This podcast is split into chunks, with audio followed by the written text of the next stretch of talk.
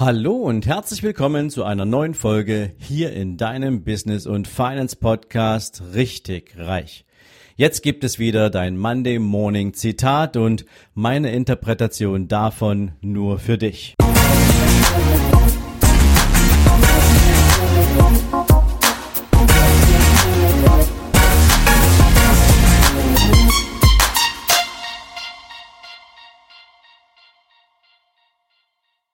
Guten Morgen und herzlich willkommen zu einer neuen Zitate-Folge. Und heute schicke ich dich mit Henry Ford in den Tag und der sagte mal, Misserfolg ist lediglich eine Gelegenheit, mit neuen Erkenntnissen noch einmal anzufangen. Und das Ergebnis aus diesem Zitat ist ja relativ einfach. Du nimmst aus einem Misserfolg die Erkenntnisse, die Erfahrungen, du analysierst sie und die Ergebnisse aus dieser Analyse, deine Erkenntnisse packst du als Fundament in den nächsten Versuch, bis du dein Ziel erreicht hast. Und wer hätte es denn besser beweisen können als Thomas Edison in seinen unzähligen Versuchen, man sagt es waren mehr als 1000, um den Glühfaden zu erfinden, den er sich als Ziel gesetzt hatte. Und stell dir einfach mal vor, ähm, Thomas Edison hätte nach fünf Versuchen, nach zehn Versuchen aufgegeben. Er hätte es nicht weiter versucht. Er hätte die Erkenntnisgewinne aus den letzten Versuchen nicht genutzt, um den nächsten Versuch vorzubereiten und so dieser Idee Schritt für Schritt immer näher zu kommen.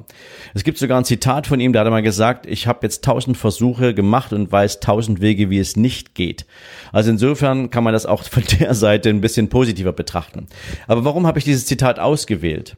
Aktuell leben wir in einer Zeit, wo unglaublich viel viele Menschen natürlich nach für sich selbst auf die Suche gehen, äh, macht es Sinn, noch das zu tun, was ich tue, insbesondere weil der Arbeitsplatz vielleicht ein bisschen gefährdet ist, weil der Arbeitgeber aktuell mit Kurzarbeit unterwegs ist oder weil das Unternehmen so an der Schwelle zur Insolvenz steht, weil dieser Lockdown natürlich unglaublich viele Unternehmen hart und unvorbereitet getroffen hat. Und viele Menschen denken darüber nach, wie könnte es denn für mich weitergehen? Wie könnte ich denn vielleicht auch mit einem eigenen Unternehmen starten? Und deswegen möchte ich dir heute mal so eine, so eine Statistik dazu mitgeben, damit du weißt, was wichtig am Anfang ist. Denn von 100 Prozent jedes Jahr startenden Unternehmen sind bereits nach zwei Jahren beispielsweise 50 Prozent der Unternehmen nicht mehr am Markt vertreten. Nach fünf Jahren sind nur noch 20 Prozent der Unternehmen am Markt und nach zehn Jahren circa nur noch 10 Prozent. Und das hat einen Grund. Der Grund ist, dass die wenigsten Unternehmen sich ganz am Anfang über die Parameter ihrer unternehmerischen Struktur und Strategie genügend Gedanken machen. Sie glauben, dass irgendwie so ein selbstständig, so ein selbstständigen und ähm, Business-Seminar bei der IHK ausreicht um irgendwie so ein Businessmodell und einen Businessplan zu bauen. Ähm, aber da gehören ja noch viel, viel mehr Faktoren dazu. Das heißt also, welche Struktur hat meine Firma? Nach welcher Strategie möchte ich arbeiten? Wer ist mein konkreter Zielkunde? Wie muss ich Marketing aufsetzen? Ähm, was für Budgets muss ich für Werbung organisieren? Wie geht's mit dem Thema Sichtbarkeit voran? Ähm, was für ein Brand brauche ich? Ein Personal Brand? Brauche ich eine, eine, eine Company-Marke?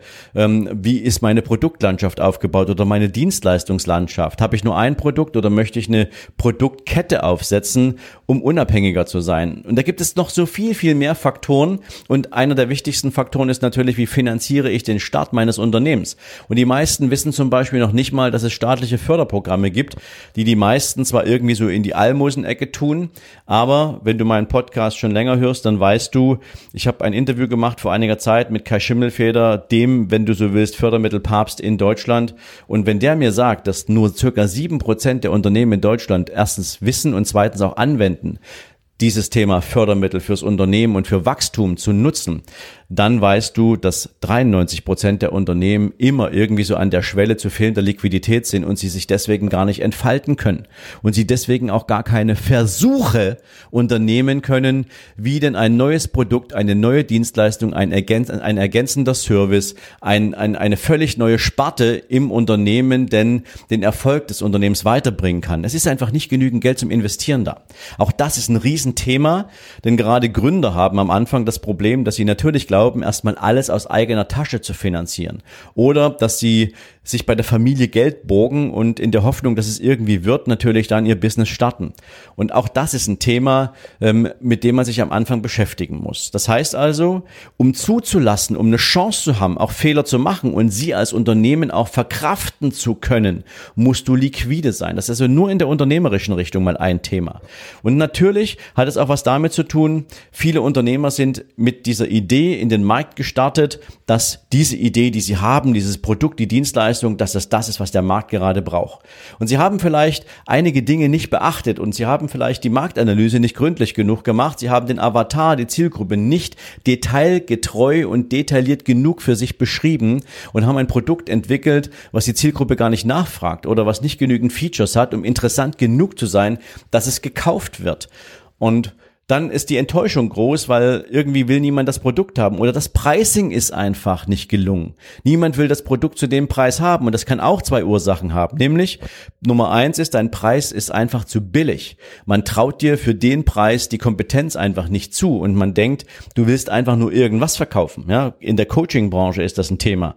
Ja, also wenn jemand irgendwie für 100 Euro die Stunde ein Coaching anbietet, darfst du bitte davon ausgehen, dass da nicht viel drin ist.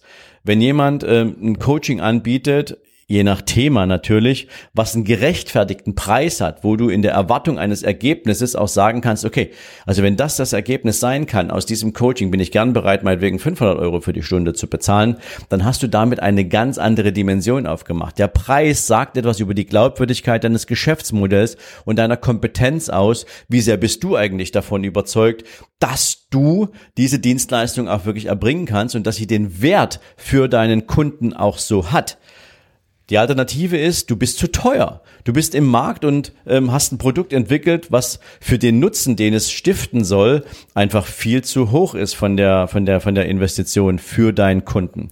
Also auch das spielt eine Rolle. So und wie viele ähm, realisieren das nicht und analysieren ihr Pricing nicht und haben damit das Problem, dass sie sagen, okay, ähm, wir haben ein Produkt gebaut, dieses Produkt wird gerade so nicht nachgefragt, das ist einfach total doof, ähm, ich bin nicht erfolgreich etc. Online-Marketer beispielsweise, die machen das ganz clever. Wenn die Strategien aufsetzen für Werbungen, für, für Kunden, ähm, dann nehmen die eine Kampagne, haben diese Kampagne in zehn verschiedene, 15 verschiedene, nennen wir es mal, Versuchsfelder unterteilt. Das heißt also beispielsweise, wenn du heute weißt, ähm, du willst eine Facebook-Werbung machen, ähm, dann baust du für verschiedene Zielgruppen oder für, nicht für verschiedene, für eine Zielgruppe beispielsweise zehn verschiedene Werbevideos auf die alle unterschiedlich gemacht sind, die alle ein unterschiedliches Textformat haben, die alle eine unterschiedliche Headline haben. Und ähm, dann probiert der Online-Marketer in der, nennen wir es mal, Incentivierung mit den Budgets aus, welche dieser Werbemaßnahmen wird am besten angenommen, welche erreicht die meisten Klicks, welche erreicht die meisten Conversions sozusagen, also aus welchem Klick entsteht auch welches Business oder welches Geschäft oder welche Interaktion. Und das passiert teilweise innerhalb von Minuten, wo realisiert wird, was da passiert. Also Trial and Error. Ähm, also dieses Thema, wie kann ich die Wirkungsweise von mir, von meinem Business, von meinem Produkt am Markt eigentlich testen? Und wenn du das nicht machst und einfach nur in den Markt so reinstürzt, und es wird nicht sofort angenommen, dann kann es natürlich sein, dass du diese Idee vom Markt nimmst, obwohl sie das Potenzial gehabt hätte, für viele Menschen wirklich was Wertvolles auf die Straße zu bringen. Also, nimm diese Folge einfach gern mal mit und mach dir Gedanken darüber, wie oft hast du eigentlich nach einem Versuch abgebrochen, weil du nicht sofort das erwünschte Ergebnis erzielt hast und wie wenig Geduld hast du bewiesen.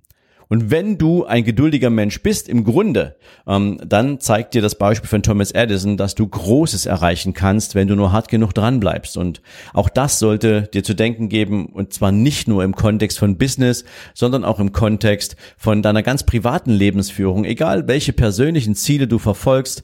Ähm, all, alles ist möglich. Und wenn du für dich sagst, ich würde gern einfach Skills anwenden. Ich möchte lernen, mich äh, an der Stelle auch besser zu prüfen. Ich möchte einfach ähm, künftig viel stärker mit mir selbst im, im, im, im Reinen sein, um diese, diese Konsequenz auch aushalten zu können, Fehler zu machen und aus diesen Fehlern zu lernen und dann tatsächlich meinem Ziel näher zu kommen.